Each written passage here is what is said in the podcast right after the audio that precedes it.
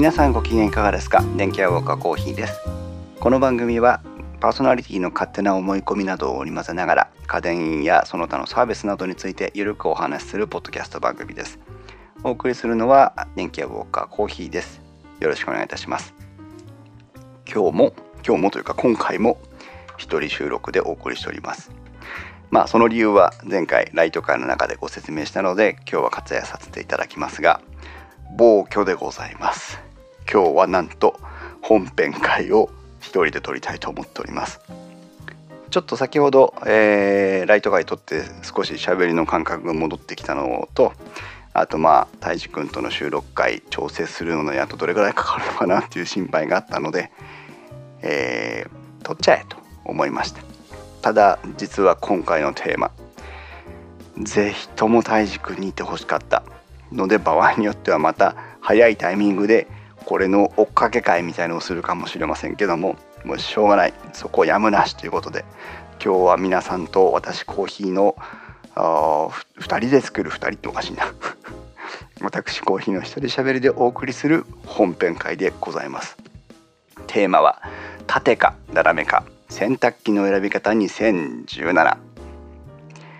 まあ洗濯機といえばですねあの白物家電といいますかあの三種の神器にもなったほどまあ有名な有名なというか頻繁に普及している、家電でございますけども電気屋ウォーカーでも特集を組んでおります。前回は確か2011年になっているかと思うんですけどもその時はですね、えー、私コーヒーが斜めドラム初期の頃に斜めドラムを買ってその後斜めドラムにこりごりして縦に戻ってでしばらく縦を使っていた頃の配信だったかなと思いますけども、え、ちょっとうろ覚えですが、え、またその縦斜めの事情というのがですねいろいろ変わってきてますので、まあ、改めて、え、今年ならどう選べばいいのかというところをですね掘り下げていただきいきたいと思います。前まあいつもの調子のこの泰治君の合いの手がないのでね皆さんもうなんとなく眠たくなってしまうかもしれませんが 眠っちゃったらまた途中から聞いていただいてお楽しみいただければと思います。そもそも前回2011年の特集からまあ6年経ってるわけなんですけども今日は縦型洗濯槽式かあるいは斜めドラム式かというところをですね最近の傾向と気になるキーワードで切り取っていきたいと思いますけども、まあ、早速ですね、えー、洗濯機を復習しながら、まあ、現在まで戻っていきたいと思います。そもそも洗濯機というのはまあ皆さん当然のようにご存知だと思いますけども、えー、洗濯機の歴史は布から汚れを浮かせるまあ浮かせて取るわけなんでね。剥がすと言ってもいいかもしれません。それから洗剤をその布記事に対して浸透させるという、まあ、これをどうにか機械でできないかというところから、まあ、始まってると言ってもうんそれほど誤解はないんじゃないかなというふうに思いますがそれはまあ2017年現在に至るも同じことを考えています。皆さんどのメーカーさんも布から汚れを浮き上がらせるそして洗剤を浸透させるというところを洗濯機で実現させたいということに取り組んでいるわけですね。そしてえー、洗剤を布から分離する。要は洗った後は脱水すすぎ脱水をしなきゃいけないので洗剤をいかに効率よく布から分離させるか。そしていかに効率よく脱水するか。そしてさらには乾燥させるかという機能がどんどん追加され追求されてきました。2017年の洗濯機選びもやっぱりこのいかに汚れを落としいかにすすいでいかに脱水するかっていうところのこの3点にですねえー、集約されてくるわけなんですけども、まあ、現代らしいポイントとしては設置場所。まあ、あの集合住宅マンションとかアパートですね。集合住宅によっては場所が狭いとか、えー、最近ですとまああとあとはあれですね防水関係防水パンがあるなし。それから静音性や静振性。その揺れを防ぐどのようにして揺れを抑えるかというとこですね。そしてまあ使い勝手。腰が曲がる曲がらない、えー、ボタンが押しやすい押しにくい表示が分かりやすい分かりにくいそういったとこですね。そういったところも洗濯機に求められる当然の機能として加わってきているのが非常に現代らしいと言えます。洗濯機の初期はどういうところからスタートしていたかというと、え固定された洗濯槽そう回らないわけですね。固定された洗濯槽の中で、えー、大きな羽を回転してそれによって水流を生み出すタイプというのが、えー、洗濯機の、まあ、いわゆる最初期の頃の、えー、一番早い頃の洗濯機のスタイルでございます。昭和5年に日本では芝浦製作所後の東芝が開発して、まあ、市場に投入している昭和5年にも洗濯機というのはあその日本ではスタートしているということなんですね。その後昭和27年もう経つこと22年後ですけども頃に三種の神器というふうに、えー、もてはやされるようになり家庭への普及が進んでくるという形になります。そう当時の三種の神器は何だ？洗濯機？冷蔵庫？あと何でしょうね。あまあちょっとピンときませんが、えー、二層式洗濯機の登場というのが昭和40年代になります。それまで脱水というのは、まあ、あの昔のドラマまあ今最近では絶対出てこないですね、えー、洗濯機のところに、えーと、ローラー2本のローラーがついていてそこに差し込んでこう回すと、えー、ぐるぐるぐるぐるっとそのローラーの間をシャツとかが通っていってまあ押し絞るというんでしょうか。することで、えー、脱水を行う時代があったわけなんですがそこからですね二層式。洗濯槽。洗濯機と脱水槽。脱水機が1台になっているものがありまして洗濯が終わると脱水槽に移して脱水をかけるというですね、えー、いうその二層式というのが普及してきたのがこの昭和40年代になります。当時の東芝がですねシャワーリンス銀河という商品名で売ってたらしくてこれが大ヒットしていたそうです。すごいですね。シャワーリンス銀河ですよ。うーんすごい。はい。そして、えー、全自動洗濯機の誕生になってきています。それから20年ぐらい経ち昭和60年代、えー、その頃には全自動洗濯機というのが普及し始めます。えー、当時ですけども私まだ、えー、小学ん？私52年生まれなので8歳の頃かな。7歳8歳の頃ですが小学校入った頃ですね。当時我が家の洗濯機は2層式でした。まだまだ。なのでこの昭和60年代となってもまあね、えー、ようやくスタートしたって感じになってくると思うんですけど全自動洗濯機用は1層式。えー、洗濯機一つの層の中で洗濯してすすぎもして脱水もするよというのが、えー、普及してきています。時折しもですね女性の社会進出とかが始まりまして、まあ、核家族化まではいかないかなかもしれませんけども、まあ、要は家庭内での家事負担をいかにして軽減していくのかというのが、えー、非常にそのユーザーの購買消費者の購買動機につながったという時代でもあり、えー、全自動洗濯機がえ急速に普及をしてまいります。そして、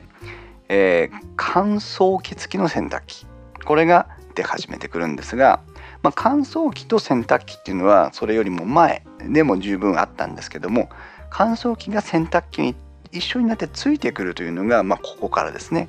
でこの乾燥機付き洗濯機が、ま、出てくる理由というか普及に、え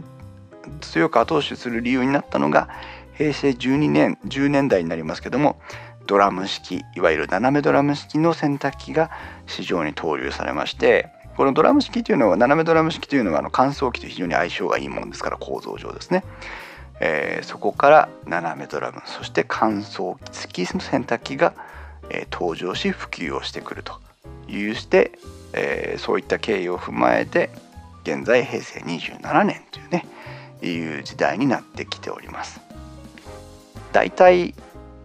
こう15年から20年ぐらいの周期で今洗濯機は新しくなってきてるのかなと思いますけどもまあこれほど高度に普及してきましたのでそろそろ開発のペースで落ち始めまあもう十分落ちてるのかな。で非常に苦しい戦いを各社が繰り広げているという時代になってきております。続きまして洗濯方法洗濯方式について改めて復習をしておきましょう。選択方式というのはまたこれはこれで、えー、っといくつか方法があったんですけども、まあ、一番初期型というのはどうだったかと言いますと選択層の側面。今で言うとあの銀色とか、まあ、あのクリーム色とか、まあ、その素材によっては違いますけど洗濯物を入れる層がありますね。そこの側面に羽がついてたというのが一番最初の頃だそうです。で、えこれは様々欠点がありましてまず大量に水を使います。その羽が上までついているので洗濯槽をほぼ満水状態じゃないと使えなかったというのが一つとそれから直接まあ衣類を叩いたり動かしたりするので、えー、よじれがすごいというのがあったそうです。それが、えー、一つ進化しまして底面パルセーター式というものに変わってきます。パルセーターというのは今の話でもありましたけど羽ですね回転して水流を生み出すその機構自体をパルセーターと呼びますその羽が、えー、現在も同様ですけども、えー、層の下底の部分についていて、えー、まあ、洗濯中はよく見れませんけども実はそのパルセーターが回転することで水流を生み出して洗濯をするという風な方式になっていましてこれがま現在の最も基本的な洗濯機の方式になっています。そして、えー、ドラム式斜めドラム式ですね。になりますけどもこれはあパナソニックが日本では開発して市場に投入してきたのが初めなのかなと思いますけども、えー、ちょうど2000年頃ですね。平成12年の頃から普及を始めまして斜めドラム式の特徴はドラム自体が洗濯の時に回るということ、えー、だから水流を起こして洗うんではなくてドラムに沿ってって衣類を持ち上げて叩き落とすことによって叩き洗いをするというのが基本の洗濯方式なので全くこの斜めドラム式とパルセーター式というのは方法が違うんだなというのがここからも見えてきます。まあただ今各社のパンフレットカタログを見ますと、斜めドラムでも縦型要はパルセーター式でもドラム式でもえー、ほぼ同等の選択効果が得られますよというふうに歌っているのが多いです。さあ続いて今話にも出ましたが縦型と斜め型の特徴も確認をしておきましょう。縦型というのは底面にあるパルセーターによって発生する水流を使ったもみ洗いが基本になります。要は水流の中で衣類がぐるぐるとぶつかり合うことで要は手もみをして洗っているようなえー、効果が発生するもみ洗い、はい、これは泥とか、まあ、染み込んで固着したような汚れをこすって落とすのに強いのでそういった汚れに強いのが縦型の特徴ですそして、まあ、デメリットとしては洗濯物の絡みが多いですね当然ですけど水流であっち行ったりこっち行ったり揉みまくりますので洗濯物がよく絡んでしまうという欠点があるのと斜めドラムに対して、まあ、それが原因でもありますけどもえー、衣類が傷みやすいというのも一応その傾向としてあります。まあ、傷みやすいとはいえ、あのー、袋がボロボロになるほど違いが出るかといったらそういうことではないので、まあ、あえて言えばという形にはなりますがそういうデメリットもあります。逆にメリットとしては、えー、比較的振動が少ない。斜めドラムに比べれば。それから設置場所が少ない。斜めじゃないのでねあの場所が節約できるので、えー、設置場所が少ない。それから、えー、上側からのアクセスその蓋をパカッと開けて上からドラムの中に手を突っ込みますから上からアクセスするので、まあ、腰とかに負担が少ないというふうにも言えなくはないです。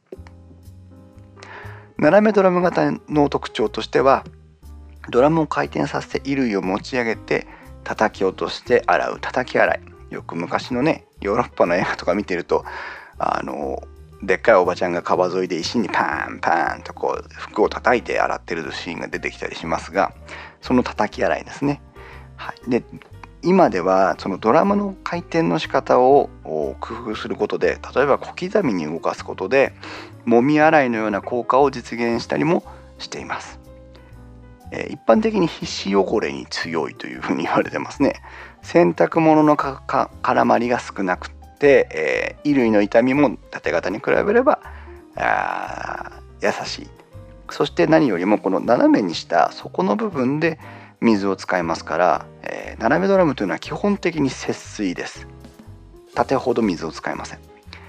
で、えー、いうふうに一応説明ができるんですがまあそれぞれの特徴は今お互いがお互いを補い合い吸収し合っているのでまあこうは書けますけどこういうふうには言いますけどそうは言ってもあんまり変わらないよねっていうのが、えー、実際の正直なところだと思います。縦型斜め型うん選び方難しいですけどあまあちょっと後でまとめていきましょうか。はい、じゃあ、えーと、ここまではまあ総論的に今までの洗濯機を復習してまいりましたが、えー、新しいカタログを見ながら各社の機能を比較していきたいと思います。えー、今はですね、えー、今日はですね4社のカタログをもらってきています。 Inspire the Next 日立。もう洗濯機といえば日立を語らずにおれませんねその日立。それから B オリジナルというふうに書いてますね。シャープ、えー、パナソニックは普段プレミアムという、えー、コンセプトで現在売っています。東芝はピンときちゃったというものでございますけどもこの4社の洗濯機を見ていきたいと思います。ここに山陽とかね入ってこないのが残念ですね。今山陽はもう買収されてブランドが変わりました。ハイアールになったんだかな。ですし、えー、その他のももありますけどもまあ結構実はあの洗濯機っていろんなブランドがあるので、えー、網羅的にやっていくと皆さんも迷ってしまうので有名4社からやっていきたいと思いますが、えー、特に順番はありません。まとめた通りに、えー、お話をしていきたいと思いますがまず気になる自動お掃除についてでございます。皆さん洗濯機の自動お掃除って、えー、意識して考えられたこと意識して見たことございますでしょうか？前回のうん電気屋ウォーカーの洗濯機の回で自動掃除の話をしたか覚えてませんが私が今使ってるのは自動掃除付きです。自動掃除とは何をしているかと言いますと洗濯槽の主にはえっ、ー、と見えないところ洗濯槽って実は2つ二重構造になってるんですけど、えー、覗き込むと見える内側の層とそれをが入っている外側の層とあります。まあ、内層外層と、えー、仮に呼びましょうか。で内層の外側それから外層の内側。外層の外側はもう機械なので水はかかぶりません。内層の内側はいつも見えてるところなので汚れがついてるって思ったことほぼないと思います。なので内層の外側外層の内側この見えないところにゴミが結構たまるんですね。でこのゴミっていうのは糸くずとかのゴミなのかっていうと,、えーと、そういったところはあまり多くなくて、え実際は、えーと、洗剤の残りかすとか、えー、水垢とかですね、えー、それを元にして生まれたカビえー、そういったものが、え、付着していくのが、え、汚れの大部分のところです。でこれを、えそこに洗剤の残りや、えそういったその、え水垢なんかが付着しないように自動で洗いましょうねというのが自動掃除の機能。これは縦型も斜め型も一緒です。ただしアプローチとか、え掃除できる限界とかが違います。まず見ていきましょうパナソニックなんですがパナソニックは普段プレミアムと言ってますが試すすぎ水、えーと、すすぎをする時に一回水をためますねあそうその前にお話ししておきたいんですけど自動掃除ってね私の個人的な感想です自動掃除って聞いた時に洗濯してすすぎをして脱水をして終わった後で洗ってくれるんだと思ってたんです。全部終わった後で。だって終わった後じゃないとね洗っても意味ないですから。と思ってたんですが実はこれが大きな勘違いでえー、っと今日ご紹介する4社全てがすすぎのタイミングでその内層の外側外層の内側をすすぎのタイミングで洗います。なので洗濯まあプログラムによって順番変わりますけども洗濯すすぎ自動掃除脱水という風なステップを踏んでいくことになります。これあの一応、えーと、だからどうということではないんですが一応覚えておいていただけるといいかなと思いますね。でパナソニックは、えー、試すすぎ要は水を溜めた状態で行うすすぎのお水をですね回転する遠心力でぐーっとこの持ち上げていきます。水面が上がっていきます。これはあの層の中じゃなくてそあのその内層と外層の間ですね。目に見えないところです。遠心力の力でぐーっと持ち上げていってその水を使ってその内層と外層の間を、えー、洗い落としていきますという構造になってるんですね。でこれがまず一つ。それからですねえ、っと内層に穴が開いてるんですけど今度層の内側です。層の内側で同じように持ち上がった水を穴を通して、えー、内層と外層の間に吹き出します。この吹き出した水で同じように層の間を洗っていこうという。まあ、水を使ってこの2つの水を使って、えー、自動掃除をしますよというのがパナソニックのスタイルです。でこれがねえっ、ー、と一つ問題がありまして、えー、遠心力だけで上がっていくその水を使っての、えー、自動掃除には変わりないので、えーと、お水が上がっていく限界線というのがあるんですね。洗浄増減洗浄増洗浄上限と言いますがこの上限より上についた汚れは落とせないんです。これ仕方がないことなんですけど、えーと、全てすっきりきれいに水洗いしてしまうわけじゃないんだということを誤解なく覚えておいていただければいいと思います。でパナソニックといえば皆さんもう電気屋ウォーカー恒例のクイズの時間でございますがパナソニックで家電といえば必ずついてくるのは何でしょ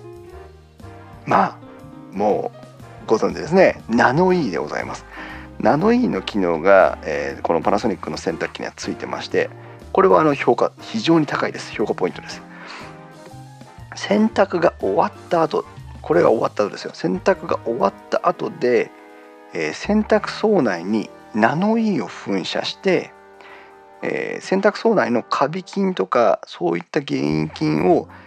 の発生を抑制するという機能がついてるんです。ナノイーソークリーンっていうんですけどこれで黒カビの発生が黒カビの発生が抑えられるというね機能がついています。これはポイント高いです、はい、これはパナソニックの縦の方法ですね。続いては日立の縦について見てみましょう。日立の縦はどうなってるかと言いますとえーと、シャワーの層の上から噴出噴射して、えー、上部と上部から洗い落とすというのが一つの機能、えー、それから噴射水で違う。えっ、ー、とかき混ぜることでテープ。どこに書いてあるんだ？あったあったあったあった。はい自動掃除ですね。えー、日立の自動掃除は自動掃除といえば比較的先駆的なメーカーですけども、えー、とこれはですね先ほどのパナソニックのように遠心力だけで水を持ち上げていくという方法には限界があるというのを悟っていまして、えー、層の一番上の部分からシャワーが出て水を吹きつけるということをします。なのでこの日立の、えー、自動掃除のやり方に関して言えば層の一番上の部分から洗えるっていうのが非常に高い特徴になっています。これがまず一つ。それから底の部分に対してはえー、そこに溜めた水さっきと同じですね溜めすすぎみたいな時に溜めた水を回転させて下側は強力に洗うよということで上からは噴射水下は、えー、溜め水を回転させて、えー、自動掃除するのが日立の縦型の自動掃除です。しかもね溜めた水すすぎで使う水を使うんではなくてシャワーは水道水です。水道から供給される水で洗うのできれいな水で要は水道水で洗えるというのが非常にポイントが高い。今のところ水道水を使って自動掃除をしようと思ってるのはこの日立だけのはずです。続いて東芝ですがピンときちゃった東芝縦型はえこれもですねパナソニックと同様にえ脱水の時の遠心力を使って水を持ち上げて洗いましょうというそのアプローチは、まあ、いわば一般的なアプローチになっています。ただそれだけで終わらないように頑張ってるのが東芝でしてこれも面白いですね。えー、っとですね東芝はですねまずえー、ゴミがつくのはそのカビとか洗濯のえーと、洗剤かすがつくのは、えー、つきやすいドラムを使ってるからつくんだというその根本から見直そうよというふうに取り組んでいるのがこの実は東芝でして、えー、マジックドラムというものを使っています。でこのマジックドラムというのは何かというと、えー、内装につけあのコーティングしている防汚コートと言いますけども防ぐ汚れ。で防汚と言いますが防汚コートでございます。でこれしかもすごいのがねゼロクリアというコーティングを使ってるんですけど実は東芝の技術じゃないんです。この特殊コートゼロクリアは株式会社5号というところの、えー、持ってる技術でしてそれをビッグドラム全体にコーティングをしてるということを東芝やってきてます。ここはねなかなかあのすごいですよ。あの要はこういったものは社内の独自開発の技術を使いたくなってくるところを他社の技術をそのまま持ってきて使ってるというのはまあ競合他社じゃないですからねあれですけど問題はないんですけど、えーと、社内的にすごく決断が必要だったと思うんですね。それをやってきた東芝っていうのがいかにこのマジックドラムに対して本気なのかっていうところが感じられるんじゃないかなと思います。それから自動掃除に使うお水にも注目をしてまして、えー、脱水時に高速回転で水の勢いでこうブワーッと持ち上げてって洗うんですが、えー、このお水は、えーと、AG プラスの抗菌水というものを使っています。いわゆるなんかあの銀銀イオン的な、えー、やつですね効果がどれほどのものか、えー、分かりませんが一応その抗菌水で、えー、ドラムを洗うことでそのさっきのゼロクリアでつきにくくしておいてそれをさらに抗菌水で洗うことで、えー、つきにくいし抗菌もしてるから綺麗ですよねというアプローチをしてきてる。え非常に意欲的な挑戦だと思います。実力分かりませんがあのー、私の中の評価は高いです。はい、しかもこの抗菌水は、まあ、抗菌水用のユニットっていうのをつけるんですけどあ10年間交換不要で抗菌水になりますということで、えー、手間暇かからずね抗菌できるのでいいんじゃないでしょうか。これ東芝の盾。そして残るシャープですね。シャープの盾はこれまた面白い特徴的。そもそもシャープの洗濯槽は私これね分かりませんでした。今度行ったら見たいと思いますけど穴なし層という内層を使ってます。穴がないんです。他の一般的な洗濯機特に縦型っていうのは洗濯槽の側面に無数に穴が開いてるんですけどこのシャープの洗濯槽は穴がない。しかもあの最近穴がないわけじゃないんです。昔から穴なしの層を使ってきました。1992年の販売以来穴なし層を使ってます。それほどシャープがこだわってるのがこの穴なし層。穴がない。そもそもだから汚れた水が外に層の外に回らなければそれほど汚れないよねという理屈なんです。そして、え、さらに自動掃除は、えーと毎回ですね脱水の水を使って遠心力で上から下まで。これはアプローチ一緒ですけども、えーと、さらにこの脱水槽の水の上がり方、えーと、日立とかそれからさっきの東芝は、えーと、必ずいわゆる喫水線みたいなその上限線みたいなのがあって上りきらないところが出てくるんですが、えー、このシャープについては内層の一番上まで水を持ち上げます。っていうのは脱水をするのにそこまで回さないと穴がないんですから水が出て出ないんです。もちろんあの底の部分から排水はするんですけど回転した遠心力でずっとこの内層の内側を登っていった水が初めて一番上を乗り越えて内層の外側を降りてくるという。その水を使って自動掃除しますよっていうので一応上から下まで全部洗いますというのが一つ。それからえっ、とまたクイズです。シャープ家電といえばそうですね。プラズマクラスターになりますけども。プラズマクラスターで洗濯後はカビが発生しにくいように、抑えますよというこれを工夫もしてきてます。はいということでですねなんとこの自動掃除4社4用それぞれが同じように見えて違う技術をつぎ込んできているというのが非常に面白いところです。斜めドラムに話を移しますと斜めドラムの方も、まあ、斜めの方がね基本的に洗い方洗いやすいのであれなんですがパナソニックについては、えー、ナノイーまあそうですね先ほどの縦と一緒です、えー、遠心力で洗いさらに、えー、と噴射水穴から出る水で外層も洗い外層の内側も洗いナノイーも噴出できるし斜めなのでその後乾燥もできますよ、まあ、乾燥どこでもできますけどね。そういう斜め掃除日立についてもアプローチは基本縦と一緒でシャワー水で水道水で洗うシャワーができますよというのと回転で洗います。この水道水を使うっていうのは日立だけですよというところですね。そして東芝については、えー、先ほど言ったマジックドラム。これも斜めにも投入してきてます。株式会社5個のゼロクリアがついてますからどうぞというやつ。シャープについては、えー、プラズマクラスターついてますけどもまああとは普通かなというところで。ということで自動掃除については、えー、縦型の方が比較的盛んで斜めについてはまあそこまで苦労しなくても洗えるという感じなのかなと思います。続いて細かいポイントなんですが縦型の層の内層の底面についてのお話でございます。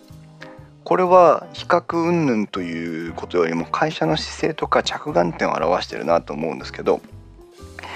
えー、縦型は上からのアクセスなので比較的アクセスしやすい上から覗きやすいしアクセスしやすいという利点がありますが、えーと、手を伸ばして入れて通らなきゃいけないので、えー、底が深いと腰が痛かったりそもそも手が届きにくかったりいろんなポイントがあります。そこについて着目しているメーカーがあるよというところのお話です。パナソニックはですね、えーと、パナソニックの中に J コンセプトっていう、まあ、モデル展開があるんですけども J コンセプトに限りますがそこの深さが、えーと、機械の下から 348mm のところまで上げてますよというふうに歌っています。その点、えーと、すごく取りやすい手が届きやすいですよねというアピールですね。はい、そして日立についても、えー、とこれは縦型の洗濯乾燥機ビートウォッシュ全てになりますが、えーと、メーカーのスペックカタログの仕様の中で、えー、そこの底面が、えー、340mm の高さにありますということを、えー、歌っています。まあ、モデルによって多少ばらつきはあるかと思いますけど反面ですねえーと、東芝とシャープについてはその洗濯槽の側面がどの高さにあるのかっていう言及は一切ありません。これはねまあ、うん、他社が取り組んでるから全部やらなきゃいけないということではないんですけどあってもいいかなという洗濯機を考える上でねあってもいいかなというポイントではありました。ただまあシャープについては、えーと、ローボディという、えー、機能展開がありましてえーと、斜めに、えー、洗濯機の上面を切ってですね手前側をすごく意識して低くしているという構造なんですけどその点、まあ、手が届きやすいよというふうに、えー、意識をしてるというカタログには書いてあるので、まあ、東芝だけが全く言及がなくてシャープはローボディパナソニックという人たちは底面をここの高さまでしてますよということを表すことで、えー、お客様への利便性をアピールしているというのが縦型層の底面のお話でございます。で同じように縦型の今度開口部分ですね、えー、口の部分ですけども縦型の洗濯機でも、えーと、乾燥機能がついてたりすると内蓋がついていたりそもそも間口が狭かったりいろんなことするんですがここのその開口服の出し入れをする部分のスペースがどれぐらい取られてますよということについての言及でございます。これは各社ともに一応の言及はあります。パナソニックについては、えーと、直径横幅で 404mm、でスッキリフロントという、えー、機能名で提案をしています。これまた残念なことに J コンセプトモデルだけなんですけどで日立についてはすごいです。ね 430mm これは縦型のビートウィッシュ全てです。多少差はありますが。430mm 空いてますというふうにカタログで歌っています。そして東芝についてはワイド投入口という記載はあるんですけども具体的な寸法は書かれていません。シャープについてもワイドマウスという表示はあるんですがこちらについても数値のあれがないと。記載がないという形になってます。ただしシャープはまた他と違って頑張ってるのは縦型の洗濯乾燥機。乾燥機がついてる縦型の洗濯機について内蓋というものがないのが実はシャープだけです。シャープについては内蓋がない乾燥機付きの洗濯機があるよというところがあります。なのでまあワイドマウスとその内蓋がないよというところでシャープについてはアピールポイントはありますよねというところですね。なのでこの点についても東芝がまあ一歩遅れてる感が多少あります。これがまあ縦型のあたりですね。続いて斜めの方に話を持っていきましょう。斜めについてはドラムの径中に入ってるドラムの直径ですね。これは大きければ大きいほど、まあ、落差が稼げるとかえ容量が大きいとかいろんな問題があります。なんでまあ大きい方が利便性は今のところ高いと思ってうんそれほど大きな誤解はないと思いますけどもパナソニックについては 530mm まあこれをまあ基準としてもいいかもしれません、えー、東芝は 540mm ほぼ大差なしですね。日立日立は、えーと、ビッグドラムかな？という商品名でってたかと思うんですがさすがねあのちょっと待ってね。嘘嘘言ったら嫌だから。えっとビッグドラムですね。ビッグドラムというだけあってねやっぱビッグです。日立は 610mm です。他社の、まあ、10センチといったら大げさだけど結構大きい、えー、大容量のドラムを使っています。シャープ。残念ながらドラムのサイズについては一切の言及がありません。縦型と同様に斜めも開口を見ていきますがパナソニックの、え、今度キューブルというブランド展開のものモデルだけになりますけどもキューブルについては、え、420というふうに立ってます。これ結構広いですね。さっきのビッグドラムの日立ですけども日立については、え、390mm しか空いてません。420mm に比べのパナソニックに比べて 30mm 短い。ただね、えーと、日立は比較的浅いので浅くて広いドラムを使ってますから、えーと、入り口がまちょっと狭くても使いやすいよというふうに日立自体はアピールをしています。東芝についてはワイド投入口また出ましたね。あの何でもない機能名ですけどワイド投入口と書いてますが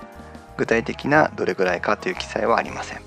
ただし東芝については総内 LED 照明というのがありましてドラムの中を LED ライトで照らす機能がついています。これをつけるとちょっとこう暗くなりがちな洗濯槽の中も、えー、靴下とか忘れずにね見つけられますよというアピールがあります。これはいい機能だなと思いました。シャープについては一切言及がありません。ただし、え、東芝と同じようにその LED ライトがつけられますよというふうにはなっています。うん。じゃあこの点パナソニック日立が一歩先に出るところですけども記載があるというだけでね。一歩先に出るところですけど LED ライトはいいなと思いましたね。つけてあってもいいんじゃないかなと思います。はい。斜め型で私が前回の電気屋ウォーカーポッドキャストその洗濯機の際に一番おそらくクレームというか個人の感想苦情を言ってた部分が斜めドラムについては精神性その振動をいかに抑えていくかっていうことが非常に難しいし斜めドラムの最大の弱点ですよという話をしていたと思います。でなぜかというと斜めドラムっていうのは、えーと洗濯物の偏りというのが非常に発生しやすい構造にあるんですね。縦型はまあ水の中にこうふわふわ浮いてて水が抜けてもそのままストーンと落ちてべちゃっとつくので偏りっていうのはあまりないです。例えばあのビニール素材のものを不用意に洗ってしまったりするとビニール素材の中にこう水を抱き込んでものすごくこうバランスが悪くなったりとかあとそれからジーンズみたいなものをいっぱい一緒に洗うとジーンズ同士が絡みついて片側に寄ってしまったりとかそういうことで縦型でもその衣類の偏りっていうのは出るんですが、えー、と斜めドラムについてはその偏りがもっともっと激しく出ます。で偏るとどうなるどうなるかというとドラム斜めドラム式でも縦型でも同じなんですけども回転が同じ荷物あの洗濯物のバランスになっていてスムーズに回るそのことで洗濯機っていうのは、えー、振動なく回転しますそもそも斜めっていうのは偏りがある状態で動かすのでえー、っと縦型に比べてはるかに振動の発生が大きいんですね。でも振動しすぎるとガコンガコンガコンガコンガコンガコンつって洗濯機の周りにぶつかっていずれ、え、っと異常を検出して止まるという。私が最初に使っていた斜めドラムはどこのメーカーのものだかもう忘れてしまいましたがあの洗濯機を入れては、えーと、洗濯までいいのかな？でもすすぎになったらガコンガコンガコンガコンガコンつってピーって止まってエラーで止まってでそれに気づいてまた回しに行くとガコンガコンつってピーつってエラーで止まってって一日中洗濯が終わらないということがあ頻繁に発生しましてメーカーリコールでメーカーから対応に来ました。プログラム変更しましたよ。プログラム変更ったってエラーのね敷地を上げただけですからあの基本的に振動の発生は抑えられないのでああの時返品すればよかったなって今思うとそう思います。なので斜めドラムというのは、え、各メーカーともにこの発生する洗濯物のバランスアンバランスによる振動の抑制に努めている。各社ともにここに努めています。パナソニックについては上吊りサスペンションそれから高減水、え、ダンパー高減水ゴム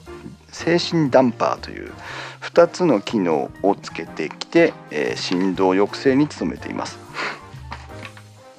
えー、まあ具体的にどうのっていうところはあんまり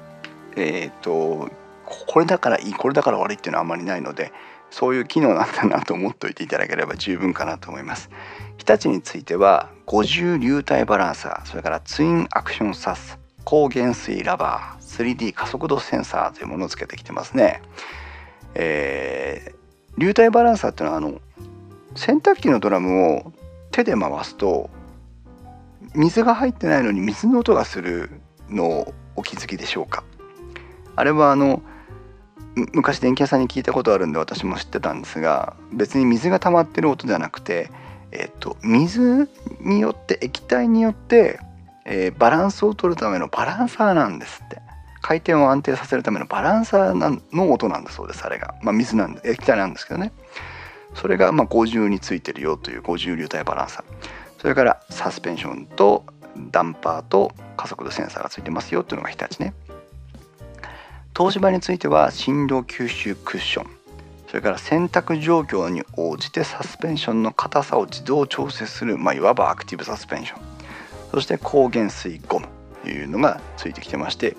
東芝のカタログをね見ていただける時はこのポイントを見ていただければいいと思うんですがなぜかその振動吸収についての東芝のこう自信の満ち満ち溢れるたるやないなっていうぐらいうちは振動吸収しますけど何かみたいな非常に自信を感じるのが東芝でございます。シャープ残念ですが斜めドラムの精神性についての言及は一切ございませんでした。これは意識が低いのかそもそもそんなこと心配する必要がないのかちょっとシャープを使ってる方に聞いてみたい、うん、ところでございます。はい、この辺までがえーと、今までの部分ですね。非常に基本の部分をどう変えてきたかというところでございますけども。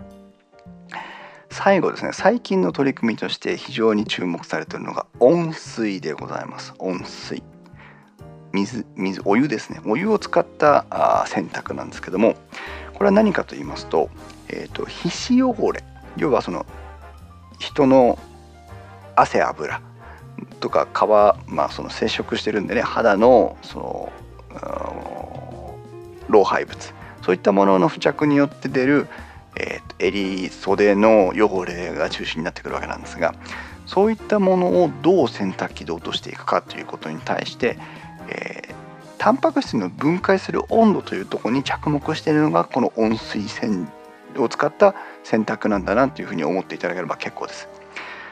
お湯を使って40度以上かな？のお湯を使って洗剤洗濯をしますと40度以上のお湯を使って洗濯をしますと,、えーと、タンパク質が壊れやすい状態になるので普通に洗濯洗剤だけで洗濯をするよりもはるかに汚れ落ちがいいというのが各社ともにアピールしているところです。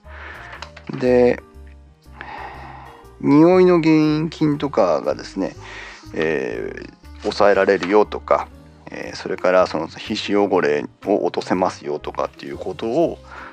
必死にアピールしています特に斜め型とこの温水の取り扱いというのは非常に相性がいいらしくてですね縦型に比べて斜め型の方が、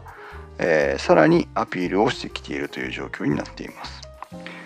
今ちょうどいいのがないかなと思って探してるんですがありましたね。えっ、ー、と東芝のカタログに温水座分洗浄というふうに書いてますが斜め型の機能ですけどもえっ、とですね洗濯に使う水をえー、例えば15度で洗濯をしていると15度以下では、えー、と汚れが落ちにくい、まあ、現在と同じ状況ですね、えー、あまり水水温が高くないと、えー、落ちにくいですよというふうに書いてます。30度になってきますと,、えーと、衣類の傷みを抑えつつ汚れを落としますよという。40度になりますと皮脂が溶け出します。50度になってくると牛脂牛牛の油ですね。牛脂などの食油、まあ、食用油。が溶けやすい温度になってきます。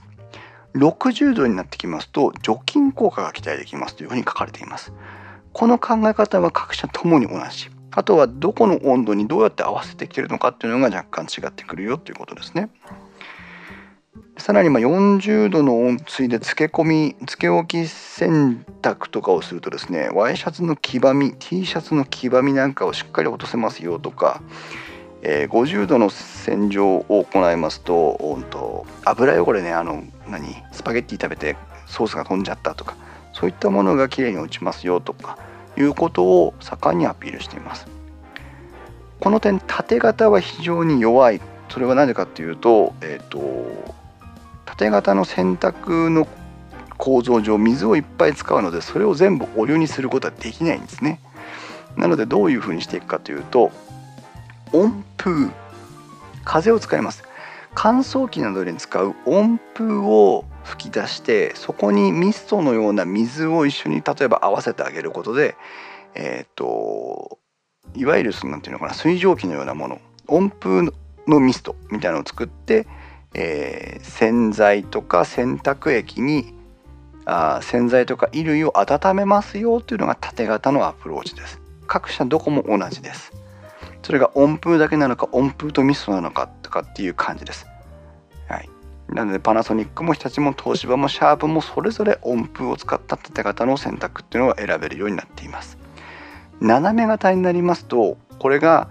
えーとその下に溜まった水洗濯液を洗濯に使う水自体を全部温められるっていう形になってくるので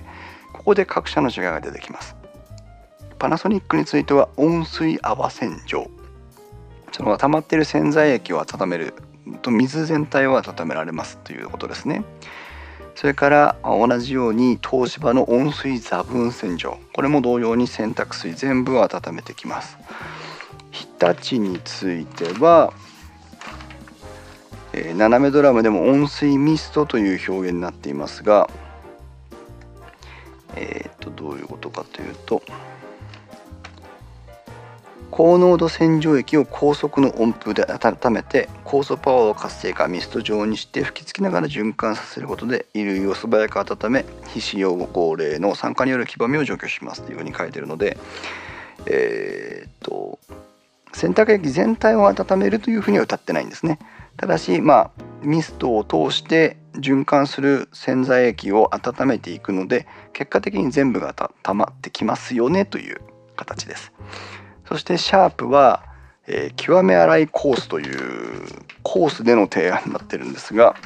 えー、っとこの極め洗いコースが一体どういうものなのかよくわからなかったというところがオチでございます。うーんとね。うーんとね。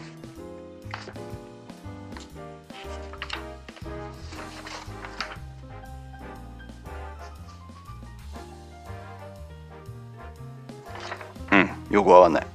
はい、ということでございます。まあ、各社の機能をですね、と縦割りにいろいろ眺めてきましたけども、えー、洗濯機の比較するべきポイントをですね、今、ここでまとめさせていただきました。それでは、えー、コーヒーポイントに移っていきたいと思うんですが、B オリジナルシャープでございますえー、っとねシャープについてはこれ誤解ないように最初にあのお伝えしたいんですが洗濯機が性能が悪いということではないと思います。というのもね例えば先ほど言及しましたシャープの穴なし層25年間続けてきてる穴なし層です。それなりに技術の蓄積がありますしあとは特徴があって利点があるからこのアナナスを使ってるという自負もあるでしょうから、えーと、そこについては是非実力を見てみたい。それから斜めドラム式についてもですねえーと、日本のドラム式洗濯乾燥機の歴史。それは1995年に販売されたシャープの ES-E60 から始まりました。というふうに歌うぐらいですね。えー、うちが老舗なんすよっていう風なアピールがあるぐらい、えー、洗濯機については老舗感を出してはいます。えー、なんですがカタログがね非常にうーん分かりにくい。半端、うん、伝わらない？そう伝えるべき。他はが伝えているのに伝えるシャープのカタログが伝えてないというポイントが結構あるなというところが一つ多いところとうーんとねなんかとにかく詰め込みすぎ？あの場所がないから割愛してんのかなとかっていう気もしますしうーんなんかねカタログがねダメですとにかく。せっかく特徴ある洗濯機を使っ作っているので、えー、ぜひカタログについてもえー、頑張ってくださいねという電気屋ウォーカーらしい、えー、まあ、順位付けになってしまうんですがあそこの点が非常に残念。ただその残念な中でも、まあ、プラズマクラスターがありますよとかそのダイヤモンダイヤカット穴なし層穴がない洗濯槽を使ってますよとか、えー、内蓋がない乾燥縦型で内蓋がない乾燥ができますよとかさまざまな取り組みはあるのでえ実力はやはりやっぱり使った方に聞いてみたいなというところで、えー、残念ながら惜しくも最下位のシャープでございます。続いてご紹介するのはえー、とこれだ。パナソニックです。これはねあのー、悩みました。あの×ではないです。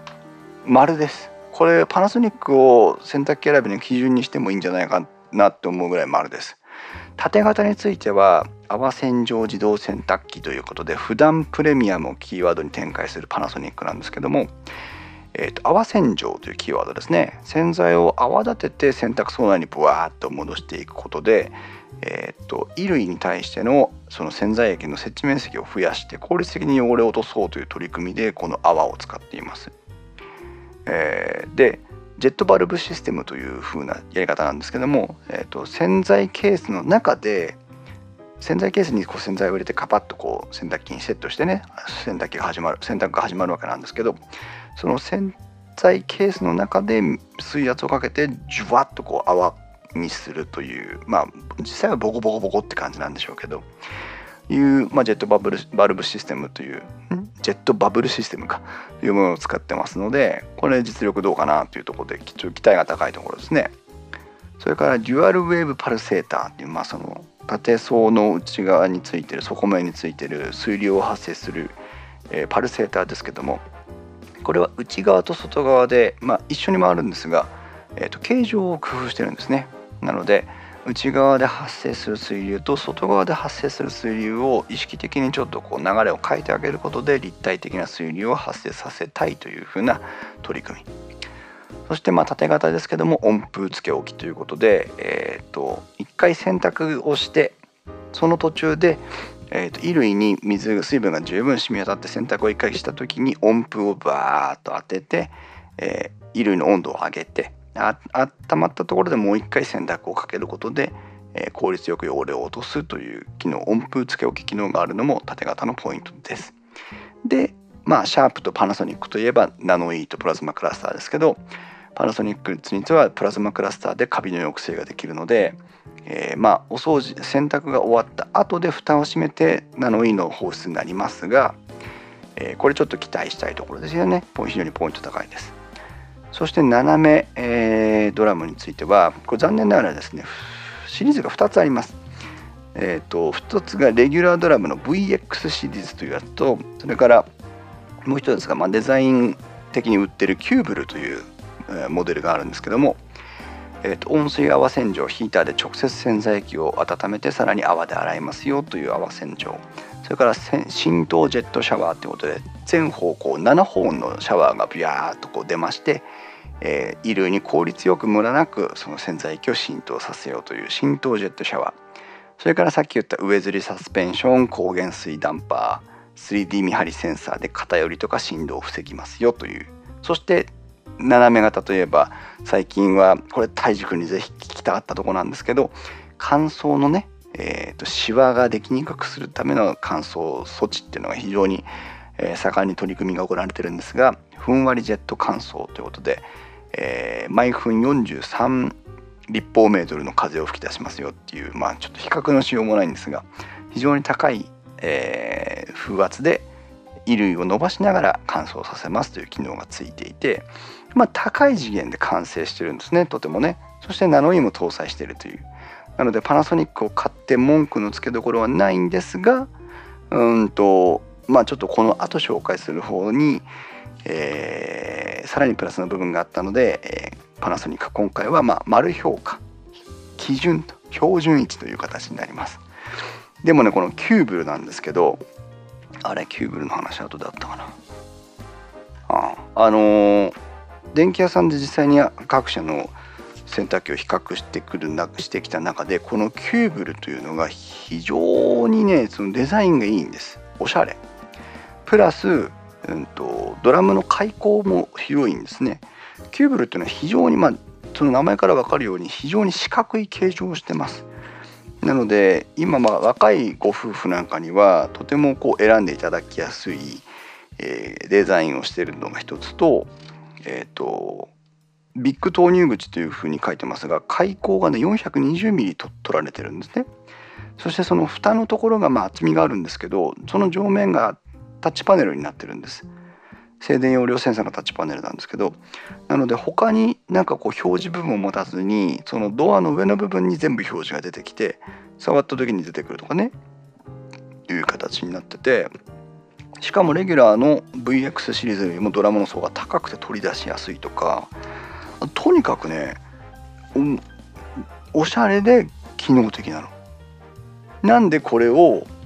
レギュラーラインにしないのかがわからない。まあ何かしら理由があるんだと思うんですけどこのパナソニックの斜め型を選ぶ方については是非このキューブルをまず見てほしいです。というか斜めドラムの洗濯機を買う方は全員興味があろうとなかろうとこのキューブルを見てほしい。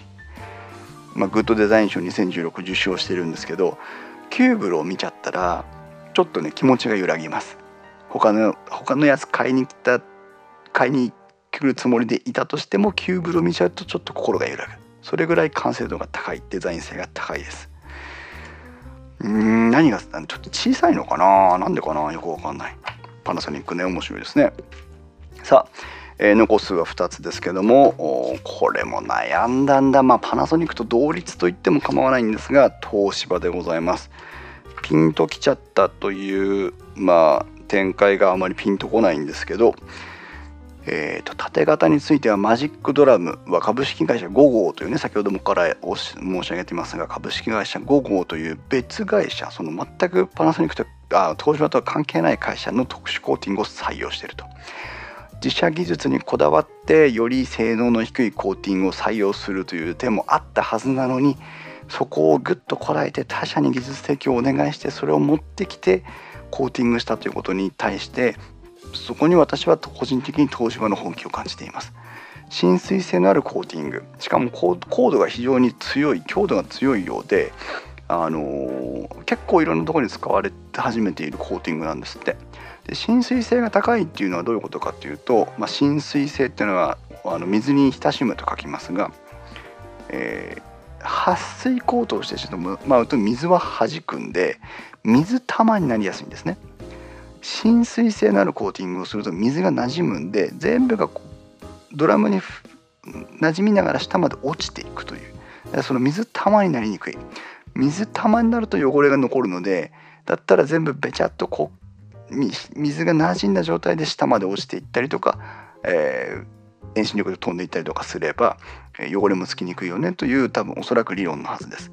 それから AG プラスの抗菌水を使って雑菌を抑えるというところで、まあ、眉唾かなっていう気持ちは個人的にあるんですが、えーと、ユニット交換10年間不要で一応そういう効果が期待できるというところがポイント高いです。さらにですね東芝の、えー、先ほどまでにお話ししてなかったポイントがですねもう一つありまして SDD モーターというモーターを他では使ってないんですここだけで使ってるんですこのモーター何かと言いますと,、えーと、ダイレクトドライブモーターというので DD モーターというふうに言ってるんですがこれまでは洗濯機っていうのは、えーと、モーターがあってそこにベルトとかそのその駆動を伝える何か構造を介して層につながってます。まああの場所を節約する以上そういう構造になるのは致し方がないし普通だと思うんですけど、えー、この東芝はですねそれをやめて洗濯槽にモーターをガチャンと直結しちゃったというのがこの SDD モーターという仕組みです。でこのダイレクトドライブのモーターを巧みに制御することで、まあ、ギアとかベルトがない分音が出るノイズが発生するところが少ないでしょうということが一つとあとそれからしっかりえ直接回して直接止められるということで、えー、しかもなんかすごい高度な、ね、制御をしてるんですよ。その洗濯機に使うモーターとしてはね高度すぎる制御をしてるんです。うんとまあセンサーがついて回転力を調整してるのはさることながらなんかね回転数に応じて何かを変えてるんじゃなかったかな。騒音の原因となるギアやベルトがないから運転時のギア音やモーターのうなり音を抑えられます。さらに磁力可変式なので洗い時と脱水時の磁力を変え効率よく運転します。というね。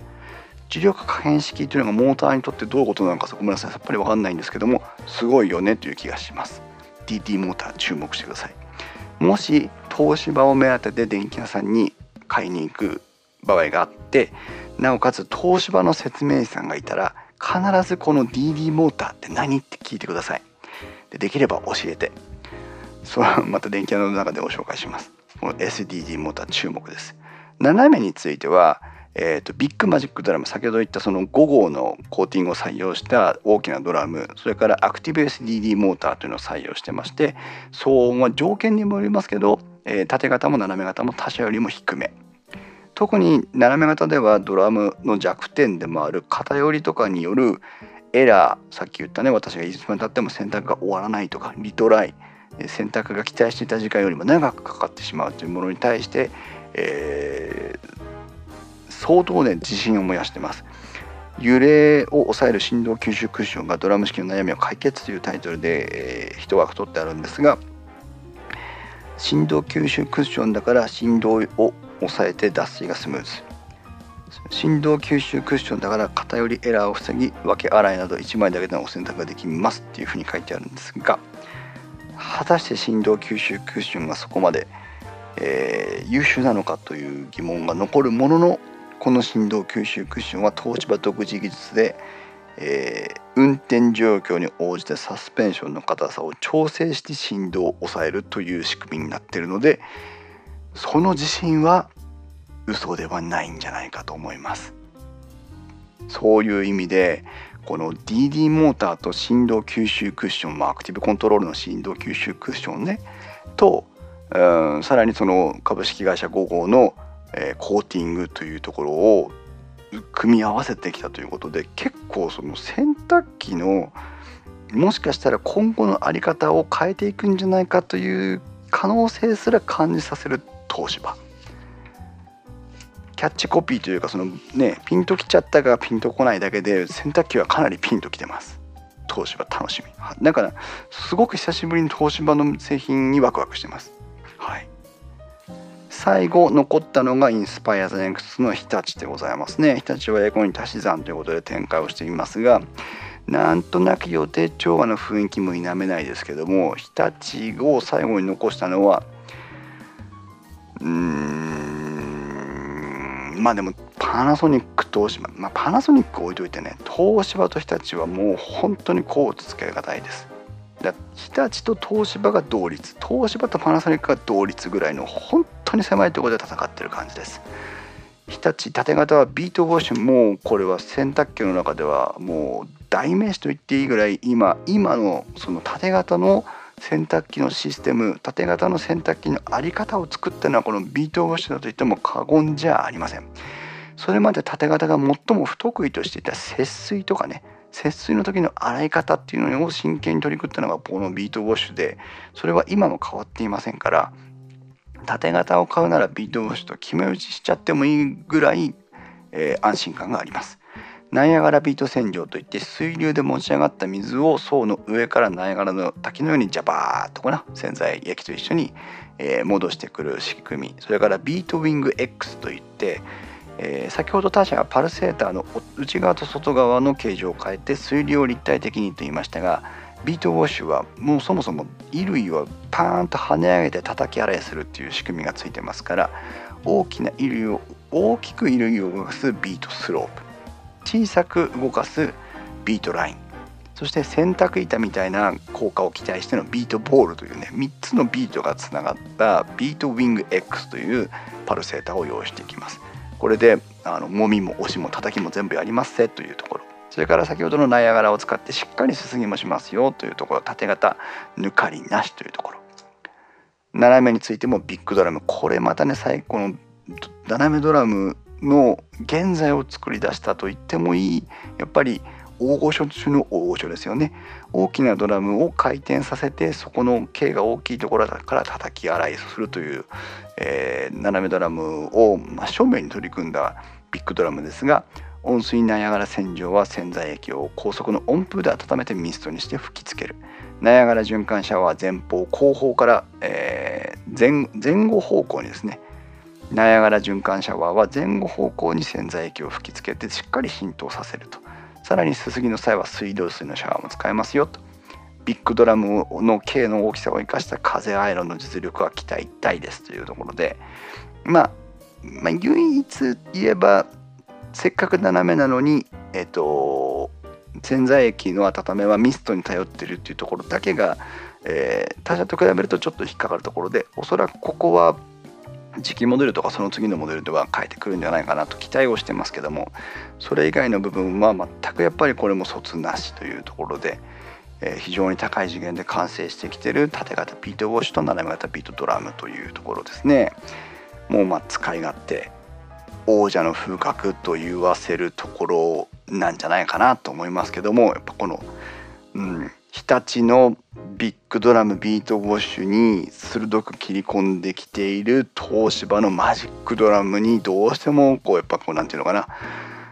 今後の期待が高まりますね。うんいやこちらはねあの斜めドラムで言えば洗剤液温め式ですしね駆動方針を刷新したダイレクトライブってこれあの簡単に言いますけど直動式っていうのは多分洗濯機のその回転とかね大きなものを回さなきゃいけないとかっていうことに対してやっぱりさまざまなあ苦労工夫があって初めて実現したものなんじゃないかなと思います。まあ、その他パナソニックとシャープのナノイヤプラスマクラスターこれもね注目高いところなのでうん、まあ、ここにパナソニックが入ってきて、うん、洗濯機3強時代みたいな感じになるのかなと思いますね。パナソニックについても先ほどの繰り返しになりますが是非斜めドラムではそのキューブルをメインラインにうまく取り込んできてほしいなというところもあっての、えー、ところでございます。なかなかね一人喋りで皆さんお付き合いいただいて大変恐縮だったんですけども、えー、最新の洗濯機のね選び方ご紹介できたのかなと思います。最後にですねこれから洗濯機を選びに行きたいという皆さんにお勧めしたいのが、えーと、パナソニックのカタログです。なんだっていう話ですけど、えーと、パナソニックのカタログのですね後半、まあ、今私が持ってるのは、えーと、2017年夏の総合カタログですけど41ページから、えー、ずらっとですね洗濯機の選び方についてのポイントがまとめられてます。はっきり言って電気屋ウォーカー聞かなくてもこのページを読めば洗濯機の全てがわかる。41ページにはドラム式と縦型の洗い方の違いが書いてあります。さらにドラム式で上手に洗濯するにはこういうこと気をつけましょう42ページには今度乾かし方について書いてあります縦型斜め型の現在の乾燥方式について書いてますねそれから洗濯機を選ぶための容量どの程度を目安にしたらいいですかって容量についての考え方が書いてあります。さらにお洗濯のコツこういう風にしましょうこういう風にしましょうといういろんなコースについてありますね。さらに洗濯機を快適に使うための例えばクリーナーこうですよと糸くずボックスこうですよ書いてあります。さらにドラム式の設置場所どうしましょうかとか搬入経路どうしましょうかとか。